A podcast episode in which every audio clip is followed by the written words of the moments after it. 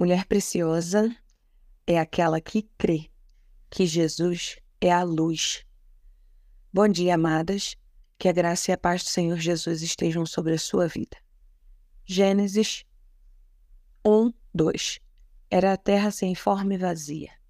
Trevas cobriam a face do abismo, e o Espírito de Deus se movia sobre a face das águas. Amém.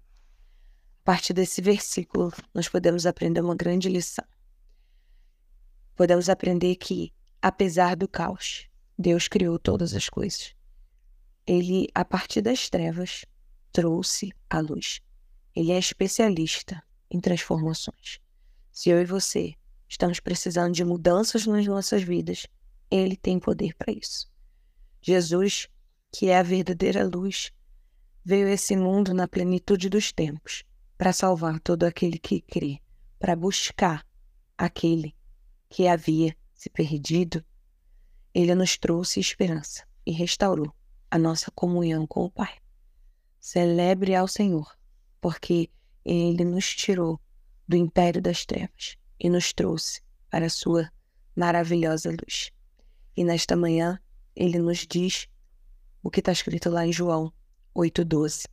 Falando novamente ao povo, Jesus disse: Eu sou a luz do mundo. Quem me segue nunca mais andará em trevas, mas terá a luz da vida. Que o Senhor te abençoe e te guarde. Fica na paz.